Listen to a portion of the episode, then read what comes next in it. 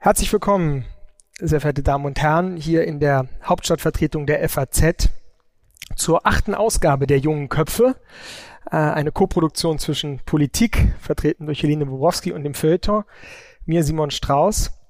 Ähm, wir freuen uns sehr, dass ihr, dass Sie heute hier sind und nicht die Konkurrenzveranstaltung ein paar hundert Meter weiter äh, runter vorgezogen habt, wo äh, die ehemalige Bundeskanzlerin Merkel Auskunft gibt. Am Ende dieser beiden Abende werden wir ja entscheiden, welcher der interessantere war. Und wir hoffen natürlich auf unseren. Was ist Gerechtigkeit? Das ist das Thema, das uns, das wir uns heute gestellt haben. Ein großes Thema, vielleicht das größte, was wir bisher behandelt haben. Gerechtigkeit, eine Frage, die man natürlich äh, sehr vielfältig philosophisch klären könnte. Wir wollen das heute aber politisch tun, eine politische Ableitung versuchen. Äh, John Rawls, der politische Philosoph, hat argumentiert, dass ein soziales System immer dann als gerecht empfunden wird, wenn die Regeln, nach denen es funktioniert, allen akzeptabel erscheint. Und sich natürlich dann sofort die Frage stellt, wer ist alle und gibt es überhaupt so etwas wie objektive Maßstäbe des gerechten Empfindens der Gerechtigkeit? Darüber wollen wir heute reden, aber natürlich auch anlass, anlässlich der vielfältigen Diskussionen um die ähm, großen Transferleistungen, die im Moment stattfinden, über das große, die große Schenkerei, wie es ja gerade beim Kollegen Bollmann in der Wirtschaft ähm, äh, übertitelt wurde, also die Frage, inwieweit eben die vielfältigen finanziellen Entlastungen ähm, der Bürgerinnen und Bürger wirklich gerecht sind äh, oder eben ähm, gerade nicht. Das ist etwas, was uns interessiert und vielleicht abschließend ähm, dann auch zu kommen zu einer Dimension, die nicht nur das Finanzielle berührt. Das ist ja etwas, was äh, immer im ersten Moment mit Gerechtigkeit, soziale Gerechtigkeit, Generationengerechtigkeit assoziiert wird, aber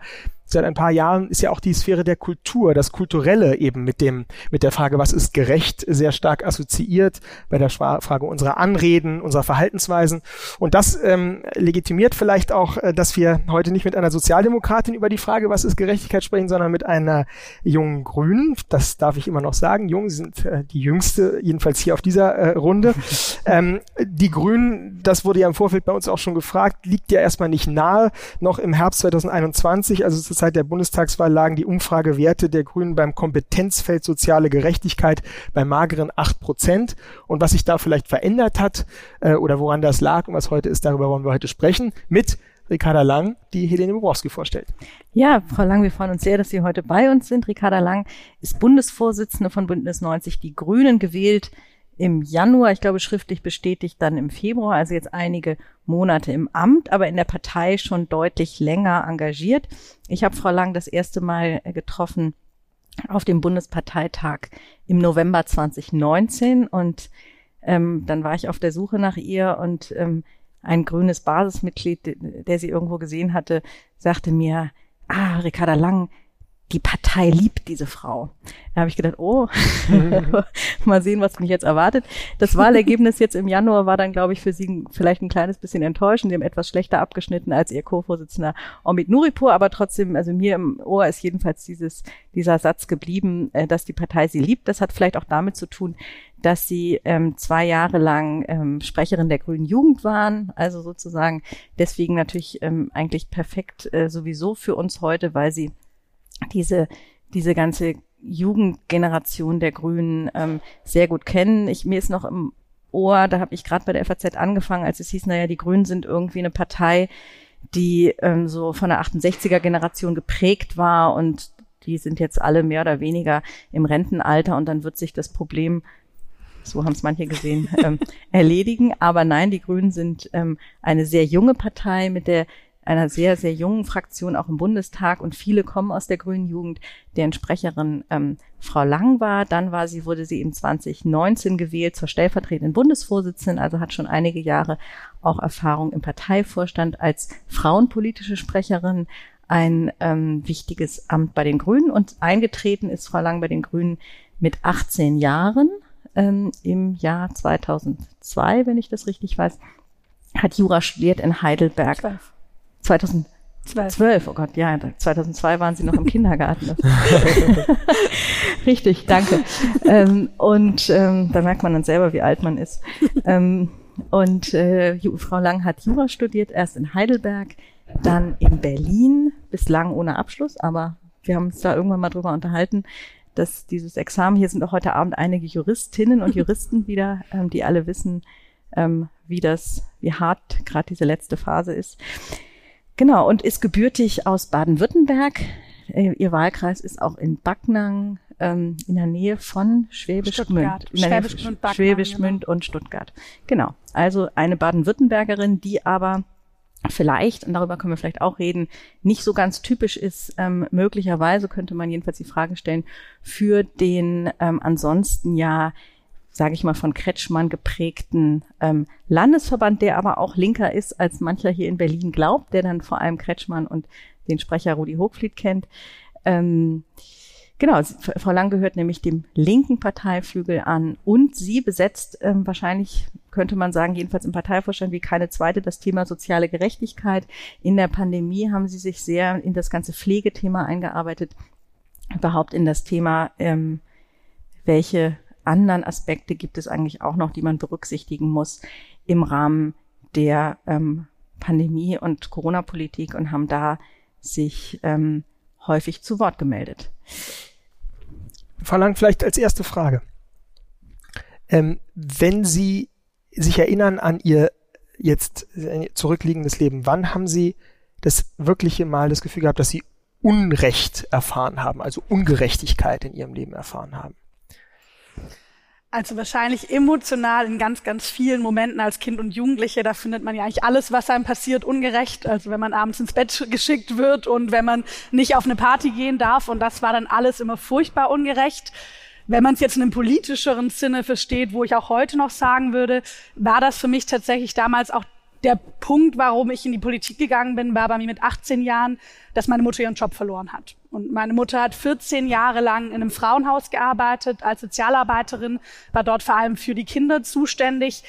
Und so ein gewisses schwelendes Gefühl von, so ganz gerecht ist das irgendwie nicht, hatte ich schon früh als Jugendliche. Weil ich habe ja sehr akut gesehen, meine Mutter hat immer Überstunden gearbeitet, immer kurz vom Burnout, als Alleinerziehende auch wirklich hart belastet. Und trotzdem war jetzt das Geld, wir sind nicht in Armut aufgewachsen, überhaupt nicht, aber das Geld war eher immer knapp. Es war immer weniger drin als bei meinen Schulfreundinnen. Und als sie dann mit 18 ihren Job endgültig verloren hat, weil die Finanzgrundlage weggefallen ist, also weil das ganze Frauenhaus schließen musste, das war so ein Moment, wo ich wirklich dachte, das ist ungerecht. Hier geht's doch irgendwie nicht mit rechten Dingen zu. Wem haben Sie die Schuld dafür gegeben? Das konnte ich damals überhaupt nicht beschreiben. Und das war ja auch das, was für mich tatsächlich eigentlich Politik ausgemacht hat, dass ich im damaligen Gefühl, das war total schwammig. Das war so ein ganz diffuses, irgendwie ist das ungerecht. Und für mich war dann eigentlich der Weg in die Politik. Ich habe dann mal ein bisschen überlegt, wo könnte man hingehen, bin bei der Grünen Jugend vorbeigeschaut und habe dort im Austausch mit vielen anderen jungen Menschen irgendwie gemerkt, die Erfahrung, die ich gemacht habe, die Erfahrung, die meine Mutter gemacht hat, die sind kein Zufall, die sind nicht vom Himmel gefallen, die sind auch nicht Gott gegeben, ne? sondern die sind Teil von gesellschaftlichen Strukturen. Aber ich habe auch die Erfahrung gemacht, dass ich mit anderen gemeinsam an diesen Strukturen was verändern kann. Und das ist für mich eigentlich der Kern von Politik, Selbstwirksamkeit. Mhm. Mhm.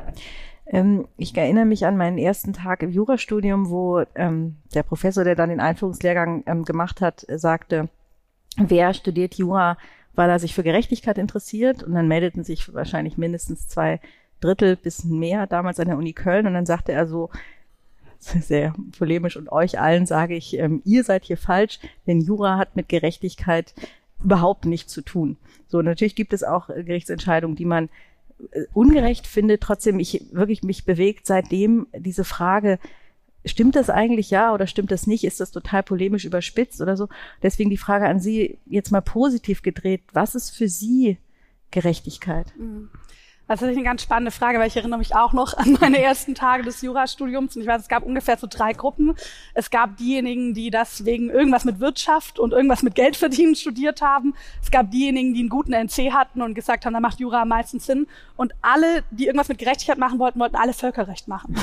Das, war bei uns so die paar Linken, die es bei Jura Heidelberg gab. Die wollten dann alle ihren Schwerpunkt im Völkerrecht machen. Ich ursprünglich auch mal. Es ist dann doch tatsächlich Rechtstheorie geworden und Rechtsgeschichte und nicht das Völkerrecht, wo dann die diese Fragen ein bisschen genauer beleuchtet wurden. Was aber natürlich an dem dran ist, ich würde es wahrscheinlich nicht so polemisch formulieren, aber was Ihr Professor formuliert hat, ist ja, dass Jura erstmal die Auslegung und Anwendung von Recht ist. Und dass das natürlich nach gerechten Abläufen, also es bestimmte prozessuale Fragen gibt, im Zweifel für den Angeklagten, jeder ist gleich vor dem Recht, aber dass ja Gerechtigkeit wahrscheinlich davor steht. Und zwar in dem Moment, wo wir gemeinsame Regeln unseres Zusammenlebens aushandeln. Und das ist, glaube ich, auch für mich der Punkt. Ich habe natürlich in der Vorbereitung für diesen Abend hier auch viel darüber nachgedacht, was ist eigentlich mein Gerechtigkeitsbegriff und musste das so ein bisschen an den Gemeinschaftskundeunterricht früher denken, wo ich weiß noch, wo man es an der Tafel stehen hatte. Es gibt die Leistungsgerechtigkeit und es gibt die Verteilungsgerechtigkeit und es gibt die Generationengerechtigkeit. Und dann musste man sich so ein bisschen entscheiden, was davon ist jetzt Gerechtigkeit. Und am Ende funktioniert es ja so nicht. Also am Ende gibt es nicht den einen Begriff, die eine Form der Gerechtigkeit, die für alle funktioniert, sondern es gibt aus meiner Sicht verschiedene Aspekte. Ich würde mal drei nennen, die für mich eine besondere Bedeutung haben. Das eine ist tatsächlich das Element der Sicherheit, also dass die Leute wissen, es gibt ein Gemeinwohl, auf das ich zurückfallen kann. Das fängt an bei Institutionen. Es gibt ein funktionierendes Gesundheitssystem, es gibt ein funktionierendes Bildungssystem, aber natürlich auch ein soziales Sicherheitsnetz. Wenn ich meinen Job verliere, wenn ich in eine Notlage komme, dann falle ich nicht ins Bodenlose. Das zweite ist die Freiheit. Also die Entfaltungsmöglichkeit, dass ich tatsächlich selbst entscheiden kann, wie ich leben will und wie ich mein Leben gestalten will, was natürlich auch an Gerechtigkeitsfragen gebunden ist. Und das Dritte ist, und das ist dann wahrscheinlich am nächsten bei so diesem Rawlschen Gerechtigkeitsbegriff, die Frage der Fairness. Also ich sagen würde, finde ich die Regeln in unserer Gesellschaft, zum Beispiel wie Erbe sich verteilt, finde ich die gerecht, unabhängig davon, welcher Position ich geboren wurde. Finde ich die gerecht, ob ich Erbe habe oder nicht. Also geht es so ein bisschen mit, mit rechten Dingen zu. Das ist wahrscheinlich auch eine Vertrauensfrage in Demokratie. Und am Ende ist es aber die Grundaufgabe, der einen der Grundaufgaben von Demokratie und wahrscheinlich tatsächlich der Juristerei, dass diese verschiedenen Aspekte miteinander in Einklang zu bringen, weil die können ja auch in bestimmten Stellen sich gegenüberstehen und nicht zueinander passen, sogar in Konflikt miteinander geraten. Und das auszuhandeln, was finden wir dann in der Mehrheit gerecht als Gesellschaft, das ist die Aufgabe von Demokratie. Mhm. Sie sind ja also insofern ein interessanter Gedanke, dass der Politiker im Grunde näher möglicherweise an der Gerechtigkeit dran ist, jedenfalls der Politiker, der Gesetze macht, als der Rechtsanwender, der Jurist. Sie sind ja selbst seit ähm, September 2021 im Bundestag das heißt, sie machen jetzt Gesetze und jetzt zuletzt sehr viele Gesetze, auch viele Gesetze, die soziale Gerechtigkeit schaffen sollen. Ähm, wissen doch ja wohl, dass es, dass man es nie schaffen wird, alle Leute dazu zu bringen, zu sagen, das ist gerecht, oder? Nein, also am Ende ist das auch Demokratie, funktioniert nie im kompletten Konsens. Also das wäre ja zu sagen, nur wenn 100 Prozent der Leute übereinstimmen, können wir ein Gesetz erlassen, dann würden wir überhaupt keine Gesetze mehr erlassen. Das heißt, nicht umsonst haben wir ja auch eine Demokratie, was mit einem Mehrheitssystem funktioniert. Und trotzdem ist es mein Anspruch und wahrscheinlich manchmal gelingt er mir, manchmal scheitere ich dran, wir haben in unserem Koalitionsvertrag oder ich glaube, es war sogar das Sondierungspapier für die Ampel diesen Satz stehen, wir wollen nicht nur die Regierung sein für diejenigen, die uns gewählt haben, sondern für die ganze Gesellschaft. Und das ist auch ein Anspruch, den wir als Grüne in den letzten Jahren immer stärker formuliert haben. Also sagen, nicht nur für die eigenen Leute, sondern auch in eine Breite zu wirken. Und das wäre schon mein Anspruch zu sagen, ich darf nicht nur an diejenigen, die mich eh schon gut finden, denken in dem Moment, wo ich ein Gesetz mache, sondern die Auswirkungen als Ganzes auf alle Teile der Gesellschaft bedenken, was aber nicht heißt, dass ich am Ende allen recht machen kann. Das heißt, ich glaube, es ist, ich würde es immer so ein bisschen formulieren, allen Angebot machen politisch, aber es auch nicht allen recht machen wollen, weil sonst wird es wiederum beliebig oder handlungsunfähig. Geben Sie mal ein Beispiel für ein Gesetz, was Sie erlassen haben, was nicht in erster Linie grünen Wählern sozusagen gefallen hat, sondern anderen? Naja, ich glaube, wenn man jetzt das klassische Bild von grünen Wählern haben, haben wir ja bisher noch, das hat sich auch ein bisschen verändert, gerade wenn man zum Beispiel nach Baden-Württemberg schaut, lustigerweise, obwohl dieser Landesverband diesen Ruf hat, wenn wir da ein bisschen die Breite, sind wir stärker in die Breite gegangen. Aber wenn wir jetzt den Mindestlohn mit auf den Weg bringen oder Verbesserungen der Pflege, ist das ja nicht im engeren Sinne Klientelpolitik, sondern erstmal Politik für Leute, wo man vielleicht davon ausgehen würde, das sind vielleicht nicht die klassischen grünen Wähler. Aber wenn man sagt, wir wollen es öffnen und für mich heißt dann Bündnispartei Breite ansprechen, eben auch genau für die Menschen, die Menschen, die wenig auf dem Konto haben, die Menschen, die sich vielleicht mehr Sorgen ums Monatsende machen, als um den Zustand des Planetens, weil einfach dafür häufig die Zeit oder die Mittel fehlen, auch für die Politik zu machen.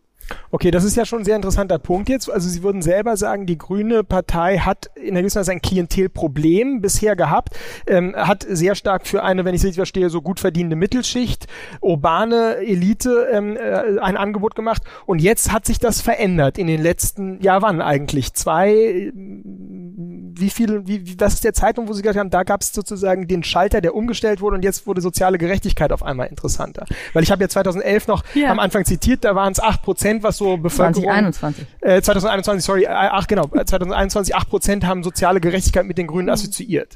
Ich glaube, es verändert sich gerade. Ich glaube, dass wir da noch lange nicht am Ziel sind. Wenn wir sehen, dass die Zahlen von 2021, das ist jetzt noch nicht so ewig weit weg, sondern weniger als ein Jahr sind. Aber ich glaube, was wir als Grüne in der Vergangenheit ein bisschen als Problem hatten, die Programme, die haben wir ja seit Ewigkeiten. Also ich meine, sie waren auf vielen grünen Parteitagen ne? von Mindestlohn, 12 Euro mhm. haben wir vor ein paar Jahren beschlossen, über Frage von Investitionen, Mietenpolitik. Uns hat schon lange nicht gefehlt an einem Programm ne? Oder an den inhaltlichen Punkten. Ne? Aber ich glaube vielleicht schon an einer Anmutung, wen priorisieren wir? Und diese Frage, und das kann man jetzt natürlich in der Regierung beweisen, weil das kann man in der Opposition ja meistens so behaupten, kann man sich im Zweifelsfall auf uns verlassen. Also weiß man, wenn der CO2-Preis steigt, dann geht es Hand in Hand mit einem Energiegeld und dann wird es nicht auf eine Art und Weise gemacht, wo soziale Verwerfungen in Kauf genommen werden. Das ist was und ich glaube, da ist das Regieren tatsächlich eine große Chance für uns, was man schnell sagen kann, aber am Ende werden die Menschen einem dann vertrauen, wenn sie es auch sehen, dass man es in der Realität tut. Ich will mal ein, eine These vorhalten von dem geschätzten Kollegen Ulrich Schulte, der das Buch geschrieben hat, Die grüne Macht. Er hat ja leider, muss ich sagen, die Seiten gewechselt und ist jetzt Sprecher bei Steffi Lemke im Umweltministerium, aber dennoch empfehle ich weiterhin sein Buch. Und er schreibt zu der Frage, ist, sind die Grünen eigentlich die Partei der Besserverdienenden? Was ja ein gängiges, kann man jetzt Vorteil, Vorurteil oder Urteil nennen, wie man will. Er hat irgend, er zitiert aus irgendwelchen äh, Umfragen und sagte, sie mögen wohl die Partei der Besserverdiener sein, aber Besserverdienerpolitik machen die Grünen nicht. Und sagt also, zitiert zum Beispiel Mindestlohn Hartz IV und stellt dann die These auf, die auch in einem ganz interessanten Text der Böll Stiftung ähm, zu lesen ist, dass ähm, die Grünen nicht Politik für sozusagen, dass, dass der typische Grünwähler nicht daran denkt, was hilft mir konkret, sondern ähm, sagt, was ist, was ist für mich sozusagen die Art von Utopie von einer gerechten Gesellschaft. Stimmt das? Das ist ein sehr nettes Bild, das er da von ja, den Grünen Wählern hat. Das übernehme ich auf jeden Fall. Wahrscheinlich ist es ein bisschen idealisiert. Wenn ich an manche Debatte zum Ehegattensplitting denke, dann waren da auch die Grünen Wähler, als es dann plötzlich doch sehr konkret um den eigenen, um den eigenen Steuerbescheid am Ende ging, auch nicht immer die großen Altruisten. Aber die Tendenz ja, also dass wir sozusagen ein bestimmtes Klientel bisher noch haben. Wie gesagt, mein Ziel ist das zu weiten, aber nicht dafür in erster Linie Politik machen, sondern schon mit einem weitergehenden Anspruch. Das heißt, ich würde sagen, dass wir als Grüne keine Klientelpartei sind, sondern eine Partei, die einen Gesellschaftsentwurf anbietet, und dafür versucht, Menschen zu gewinnen und nicht erstmal überlegt, was haben wir für ein Klientel, was wollen die und wie können wir dem nachlaufen, sondern sagt, was ist unsere Vision von der Gesellschaft und wie können wir Leute dafür überzeugen. Mhm. Und ich glaube, bei diesem Überzeugungspunkt, wenn ich da einen Gedanken, da ist aber tatsächlich der spannende und das ist natürlich auch eine strategische Frage für uns, funktioniert das vor allem über Altruismus? Das wäre dann ja sozusagen sozusagen, wir sprechen dabei eigentlich vor allem die besser verdienten an und sagen denen aber, hey, ihr müsst doch auch was für die anderen machen wollen. Oder erreichen wir es, das auch über einen Adressensaspekt zu machen? Das heißt tatsächlich die Menschen, die betroffen sind von Prekarisierung, von Niedriglohnsektor, denen zu zeigen, wir sind ein Ort, an dem auch ihr euch für eure Interessen einsetzen könnt. Ich meine, weil ich wollte gerade sagen, es hat ja auch eine paternalistische Komponente, dass man sagt, also eine Partei äh, der Besserverdienenden wenn man sie so nennen will, macht Politik für die anderen, weil sie wissen, was für die Leute besser ist.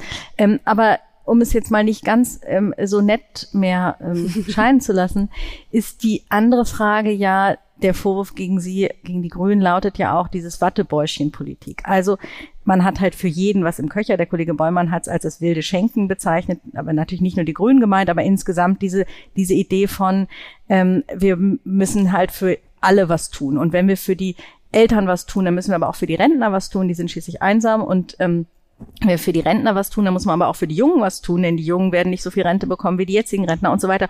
Und das steigert sich natürlich unendlich hoch und man fragt sich nicht nur, wer soll das eigentlich am Ende bezahlen, sondern man fragt sich natürlich auch, ist das entschiedene Politik, ja, oder gehört nicht notwendigerweise bei einem Haushalt, der ja bestimmte Grenzen hat, dazu, dass man sich auch entscheidet? Naja, ich glaube, das ist tatsächlich eine Herausforderung, vor der wir gerade als Koalition stehen. Das, was Sie da beschreiben oder auch worum es in dem Artikel, den ich natürlich auch gelesen habe, ging, war ja nicht so sehr ein grüner Politikansatz. Mhm. Ich glaube, ein Entlastungspaket, das wir alleine als Grüne beschlossen hätte, das hätte durchaus anders ausgesehen. Tankrabatt hätte ich da jetzt nicht drin gesehen. Aber was natürlich schon in so einer Koalition natürlich relativ schnell entsteht, gerade in so einem sehr fokussierten Momentum Koalitionsausschuss, ist dieses Add-on-mäßige. Also wenn ihr das kriegt, kriegen wir das es war nicht so, wie es jetzt manchmal dargestellt wird. Jeder hatte den einen Punkt. Also zum Beispiel wird ja gerne gesagt, ne, wir haben das 9-Euro-Ticket bekommen, die FDP den Tankrabatt und die SPD die Energiepreispauschale. Wenn man sich erinnert, waren die zwei Forderungen, mit denen ich reingegangen bin, Energiegeld, also nah an der mhm. Energiepreispauschale und Hartz-IV-Empfängerinnen, also den Einmalzuschlag für, zu verdoppeln. Trotzdem gibt es schnell diese Tendenz und das ist natürlich schon was, wovor wir aus meiner Sicht als Koalition in den nächsten Monaten und auch in den nächsten Jahren stehen werden wir haben natürlich einen Koalitionsvertrag in einer Zeit abgeschlossen, wo manche Inflationstendenzen schon erkennbar waren, aber bei weitem nicht in der jetzigen Form beim Krieg und haben natürlich viele strukturelle Fragen ein bisschen ausgespart. Also wir haben sozusagen uns sehr darauf fokussiert, was haben wir für ein gemeinsames Modernisierungsprojekt. Wir haben dann gesagt, wir wollen Wechsel zum investierenden Staat, selbst mit jetzt erstmal Schuldenbremse sozusagen stärker in die investierende Richtung zu gehen. Aber die strukturelle Frage von, wie ist das Gesundheitssystem strukturiert, bis zum Steuerfragen, eher ausgespart, in keine Richtung sich bewegt, in der Hoffnung, man muss das, das nicht so ganz angehen. Und jetzt erlebt man natürlich eine Repolitisierung von Gerechtigkeitsdebatten. Weil in einer Zeit, wo wir eine Inflation erleben, wo wir einen wahnsinnigen Preisdruck erleben, nehmen diese Debatten wieder zu und ich finde es gut, dass wir diese beiden Entlastungspakete gemacht haben. Aber dauerhaft kann natürlich dieses eine Entlastungspaket nach dem anderen und dafür möglichst für alle was machen, kann da nicht die Antwort sein, sondern wahrscheinlich werden wir uns stärker diesen strukturellen Fragen stellen müssen, weil nur Geld reinzugeben ist eine Zeit von der Inflation naja. nicht die richtige Antwort. Ja. Eben, das wollte ich auch gerade sagen. Ich meine, das klingt immer so gut Entlastungspaket, als ob alle entlastet würden, aber Stichwort Generationengerechtigkeit ist natürlich genau das ein Problem. Es baut auf Schulden auf, auf steigenden Schulden, die Inflation wächst und spätere Generationen werden das äh, zu zahlen haben. Also Sie sind ja eben auch eine Vertreterin einer jungen Generation. Haben Sie nicht manchmal ein bisschen Bauchschmerzen bei dem all, allen Geld, was jetzt ausgegeben wird? Ich meine, wir müssen es am Ende ja irgendwann auch äh, zahlen und wir werden darunter belastet werden. Also inwieweit ist die Grüne Partei eigentlich eine, die Generationengerechtigkeit überhaupt noch im Blick nimmt? Ich würde sagen, dass wir die Partei sind, die Generationengerechtigkeit am stärksten Blick nimmt. Ich würde es aber tatsächlich ein bisschen anders definieren als Sie. Also tatsächlich, ich glaube, wenn wir auf Inflation und Entlastungspakete schauen, ist es unglaublich wichtig in dieser Zeit, also weil wir werden einfach Menschen haben oder wir haben sie heute schon, die können sich nicht leisten zu heizen, die können sich ihre Lebensmittel kaum noch leisten. Wir müssen aber tatsächlich zielgerichteter werden. Also gerade in einer Zeit wie dieser, in einer Inflationszeit ist die Frage von zielgerichteten politischen Handeln. Ich würde mal sagen, wer Unterstützung braucht, der kriegt sie. Wer einen Beitrag leisten kann, der kann oder muss vielleicht auch in dieser Zeit jetzt Verantwortung übernehmen, dass das sozusagen nochmal eine neue Bedeutung bekommt. Und dann geht es um die Generationengerechtigkeiten. Da muss man ja ein bisschen unterscheiden. Wir haben jetzt gerade eine Situation, wo auch mit vielen Geldern konsumtive Aufgaben ausgegeben werden. Also wenn wir jetzt über Entlastungspakete sprechen. Was anderes sind ja wiederum Investitionen. Also Investitionen, die neue Werte schaffen, ne? Die dadurch ja auch einen Wert für zukünftige Generationen. Und ich muss schon sagen, gerade als Vertreterin von einer jungen Generation, dass das sehr sklavische Festhalten an der Schuldenbremse, jetzt mal abseits von der Corona-Zeit und die schwarze Nullpolitik uns ja einen riesigen Aufgabenberg hinterlassen hat. Das ist ja auch nicht gerecht, dass wir eigentlich einen Rucksack an nicht bearbeiteten Aufgaben vom Klimaschutz bis zur Ausstattung der Bundeswehr diesen riesigen Rucksack jetzt unsere Generation aufgelastet bekommt. Aber bleiben wir nochmal bei den konsumtiven Aufgaben, äh, Ausgaben. Das sind jetzt dieses Energiegeld von 300 Euro, das ja jeder bekommt ähm, unabhängig davon, wie viel Geld er auf dem Konto hat, unabhängig davon, wie viel er verdient. Wie viel macht das insgesamt? Haben Sie das mal, haben Sie die Zahl zufällig im Kopf ähm, auf die? Ich habe ungefähr drei Milliarden für das Energiegeld und wir haben 18 Milliarden für das zweite Entlastungspaket. Ja, genau. Also unglaubliche Summen letztlich und viele ich weiß jetzt nicht, ich will niemandem hier im Publikum zu nahe treten, aber es gibt viele, viele, sage ich mal, auch aus der Mittelschicht, die merken das die werden das schlicht auf ihrem Konto nicht merken. So, und dann gibt, deswegen ist die Frage, ist das eigentlich gerecht? Ist es eigentlich gerecht, jedem 300 Euro zu geben, egal ob er, wie Sie sagen, kein Geld zum Heizen hat, ja, der aber dann vielleicht eher 600 Euro bräuchte, ähm, und demjenigen, der einfach das überhaupt nicht mitkriegt, dass er dieses Geld ähm, eingezahlt bekommen hat? Also ich glaube, dass die Betroffenheit schon deutlich weitergeht. Also das war auch mir in den ganzen Verhandlungs- und Entlastungspaketen wichtig zu sagen, wir reden hier nicht nur über Menschen, die in Armut leben, Menschen, die von Hartz IV leben oder die auch an der untersten Schwelle im Niedriglohnsektor, sondern dass das schon weit in die untere bis mittlere Mittelschicht hineingeht, wo man diese Heizkosten merkt, wo man die Lebensmittelkosten merkt, wo es vielleicht keine Frage von, komme ich irgendwie noch über die Runden, aber doch eine Frage von relativ harten Einschnitten ist. Das heißt, ein breit angelegtes Entlastungspaket war auch mein Ziel und finde ich richtig. Natürlich sind aber am Ende diese Pakete dann auch Kompromisse und wir haben auch in den Verhandlungen, hätten darauf gedrängt, das ist ein bisschen erfüllt durch die steuerliche, also dass sozusagen auf die Steuer angerechnet wird, das sozial zu staffeln. Also ich hätte es sinnvoller gefunden, zu sagen, bis zu diesem Grad gibt es das und dann ist es auch sozial gestaffelt und nimmt zu, je weniger die Menschen haben. Das ist genau der Punkt, den ich mit zielgerichtet meine. Da haben wir uns auf einen Kompromiss geeinigt bei der jetzigen Energiepreispauschale. Es ist aber, glaube ich, allen klar und ich hoffe auch allen Koalitionspartnern, dass das nicht jedes Mal so weitergehen wird, sondern dass wenn wir zukünftige Entlastungsmaßnahmen ergreifen, müssen die A struktureller werden aus meiner Sicht und B müssen sie zielgerichteter werden. Aber ist es nicht eigentlich ehrlicher oder auch gerechter, wenn man als Politikerin dann sagen würde, ähm, die Zeiten haben sich so verändert, seit wir das alles geplant haben, die großen Bilder, äh, Modernisierung, Aufbruch jetzt und so weiter, es herrscht ein Krieg. Jetzt müssen wir alle abspecken, jetzt müssen wir uns von bestimmten Projekten auch verabschieden, die wir uns ähm, ausgemalt haben. Und ein Krieg in der Ukraine heißt eben auch, dass wir alle etwas auszuhalten haben. Also woher kommt eigentlich die Idee, dass der Staat es unbedingt alles abfedern muss, so diese scharfen ähm, äh, Effekte, die, die wir jetzt alle spüren. Sie haben völlig recht, äh, diejenigen, die am wenigsten haben, dieser soziale Gedanke ist ja, glaube ich, sofort eingängig, aber wie Helene ja gesagt hat, warum zahlt man den reichen Leuten jetzt auch Energiegeld? Warum erhöht man Elterngeld für Leute, die es nicht brauchen? Also gibt es nicht Situationen, wo es ehrlicher und gerechter wäre zu sagen, wir haben uns das alles vorgenommen, jetzt machen wir aber eine andere Politik? Das sind ja zwei unterschiedliche Fragen. Alles, alles vorgenommen. Das sind ja zutiefst soziale Projekte. Also ich bin in keinster Weise bereit, im jetzigen Moment auf das Bürgergeld oder auf die Kindergrundsicherung zu verzichten, denn die haben aus meiner Sicht massiv an Bedeutung dazugewonnen. Also wenn wir über Bündnisse sprechen und wir reden gerade viel über transatlantische Bündnisse, über internationale Bündnisse, müssen wir auch was dafür tun, das Bündnis unserer Gesellschaft zusammenzuhalten. Das ist eine Form von sozialem Zusammenhalt. Auf der anderen Seite, wenn wir über diese Entlastungsfragen reden, ja, ich glaube tatsächlich, dass uns da mehr Ehrlichkeit gut zu Gesicht stehen würde. Ein paar Leute haben das immer wieder ausgesprochen, zu sagen, der Staat wird nicht alles auffangen können. Wir werden ärmer werden durch diese Fragen. Nur daraus entwickeln sich dann natürlich die Verteilungsfragen. Hm. Weil wenn ich das einfach so laufen lasse, dann wissen wir ja, wen es am härtesten trifft und wen am wenigsten. Das heißt, am Ende wird es eine Frage von Lastenverteilung auch geben müssen. Und das können Sie sich aber natürlich vorstellen, die in dieser Koalition auszufechten, das wird nicht ganz einfach. Hm. Also die, die, den Gedanken, den Simon formuliert hat, den hat auch ihr Vorgänger im Amt, äh, nämlich Robert Habeck, mal formuliert, auch in einem Interview bei uns in der FAS, wo er sagte, Sanktionen und ein Teil der gestiegenen Kosten ist ja auch eine Folge der Sanktionen, ähm, sind demokratisch letztlich beschlossene Maßnahmen und es gibt im Grunde genommen keinen Automatismus, dass das abgefedert wird, sondern Solidarität bedeutet auch es auszuhalten, wenn es weh tut. Also Solidarität, das Brandenburger Tor ähm, anzustrahlen oder beim Eurovision Song Contest für die Ukraine ähm, äh, zu, zu voten ist, kann man machen, ist aber billig und bringt nichts. Ähm, aber Sanktionen als Gesellschaft durchzuhalten und das heißt auch wirklich sozusagen die Schmerzen in Kauf zu nehmen, kostet was je nachdem, wie oft sie anrufen, kann es richtig teuer werden. Das habe ich familiär schon die Erfahrung gemacht mit meiner kleinen Cousine. Aber ja, tatsächlich. Also ich glaube, es ist eine Frage von auch wie viel trauen wir unseren Bürgerinnen zu.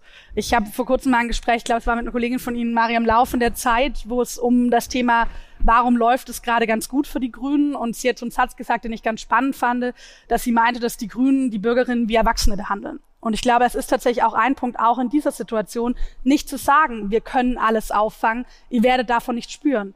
Weil natürlich spüren die Menschen etwas, wenn wir einen Krieg auf europäischem Boden haben, wenn wir viel, viel schneller als geplant, sogar als von den Grünen geplant, unabhängig von fossilen Energieträgern aus Russland werden wollen. Und ich glaube, das ehrlich zu kommunizieren, ist wichtig. Und man erlebt ja auch, dass es durchaus eine Bereitschaft gibt in der Bevölkerung. Schauen wir mal auf dieses ganze Thema Energiesparen oder sowas. Da suchen auch viele Menschen nach einer Möglichkeit und sagen, was kann ich tun? Welchen Anteil kann ich eigentlich einnehmen? Und das verbindet sich jetzt für mich wieder an der an dem Punkt ein bisschen auch mit dieser klimapolitischen Frage, die ja eng verbunden ist mit der Gerechtigkeitsfrage.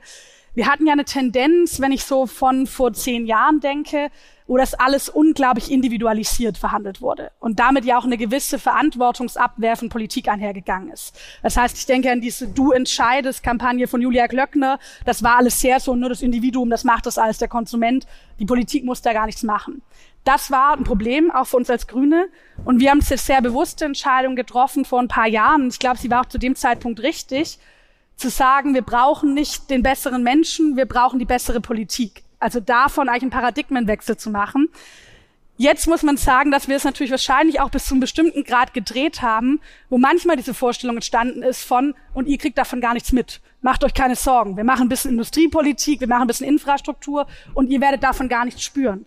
Und das wird natürlich weder bei diesen Folgen des Kriegs so sein, noch wird es bei der Transformation so sein. Ja, und ist das, wenn ich mal fragen darf, überhaupt ein erstrebenswertes Bild von Bürgern, die Nein. doch eigentlich Selbstverantwortung auch übernehmen sollen. Genau, das heißt, eigentlich geht es jetzt darum, und vielleicht ist es auch eine gewisse Chance, wo wir jetzt aus dieser unvorbereiteten, unfreiwilligen Kriegssituation vielleicht auch was lernen können für zukünftige Veränderungsprozesse, zu sagen, in gewisser Art und Weise brauchen wir eine Renaissance des mündigen Bürgers. Also zu sagen, ja, da geht es auch um die Verantwortung des Einzelnen, der sich mit einbringen kann, der eine Rolle spielt. Und dadurch wird es natürlich auch sehr viel mehr zum gesamtgesellschaftlichen Projekt. Also ein Ölembargo ist nichts, was eine Politik allein durchführen wird, sondern es ist was, worauf eine Gesellschaft sich einigt und was eine Gesellschaft dann auch zusammen umsetzen muss. Und ich glaube, dass das eigentlich ein total spannender Punkt ist und dass das auch adressiert werden kann, dass ja auch an so einer Form wieder, sind wir eigentlich wieder bei Selbstwirksamkeit, dass auch eine Selbstwirksamkeit in diesen Veränderungsprozessen einbringen kann. Und gleichzeitig muss man da und da unterscheidet sich dann vielleicht wieder, weil sowas wie ne, weniger Wohlstand und wir werden ärmer und so, sagt ja auch gerade jeder ein bisschen gerne, von Friedrich Merz bis zu mir so.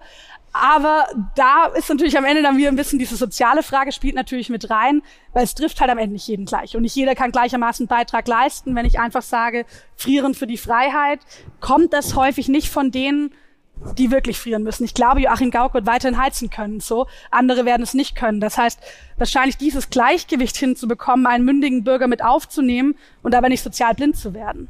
Aber verstehen Sie nicht, wenn Sie vorhin so reflexhaft auch gesagt haben, Tankrabatt kam nicht von mir, dass gerade jemand, der sich für die soziale Gerechtigkeit interessiert, da eine Fragezeichen in seinem Kopf hat. Ein ähm, ähm, Spediteur, mit dem ich jetzt vor zwei, drei Wochen mal zufällig geredet habe, selbstständig, abhängig von auf dem Land, ja, äh, von, von Lieferwegen, die nicht mit irgendwelchen öffentlichen Verkehrsmitteln zu machen sind, vor allem nicht, wenn man was transportieren will, ähm, der sagt, ähm, er hätte Angst davor, was im Moment passiert, was auch Ihre Partei äh, sozusagen da tut und äh, sozusagen in den Imaginationshimmel tut mit 9-Euro-Tickets und so weiter. Also ist nicht gerade, wenn man über soziale Gerechtigkeit nachdenkt, diese reflexhafte Abwertung, äh, sage ich mal, desjenigen, der noch auf sein Kraftfahrzeug angewiesen ist, ein Problem und müsste nicht gerade Sie als jemanden, der aus sozusagen ländlichen Regionen kommt, da auch ein sozusagen Verständnis für haben?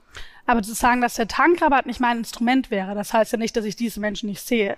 Wir haben immer auch in den Verhandlungen zum Entlastungspaket habe ich gesagt, ja, natürlich müssen wir auch was tun für die Menschen, die aufs Auto angewiesen sind. Weil ich meine, meine Mutter ist mittlerweile umgezogen, die wohnt nicht mehr in Nürtingen, wo man noch einigermaßen Bus nehmen konnte, sondern in einem 14 Einwohner Kaff auf der Schwäbischen Alb da fährt nie ein Bus. Und wenn, ich glaube, manchmal morgens zur Schulzeit einmal, natürlich kann ich der nicht sagen, hey, 9-Euro-Ticket, damit kommst du jetzt zur Arbeit, weil sie bräuchte vielleicht 10 Stunden pro Tag zur Arbeit. Das heißt, natürlich gibt es Menschen, die darauf angewiesen sind.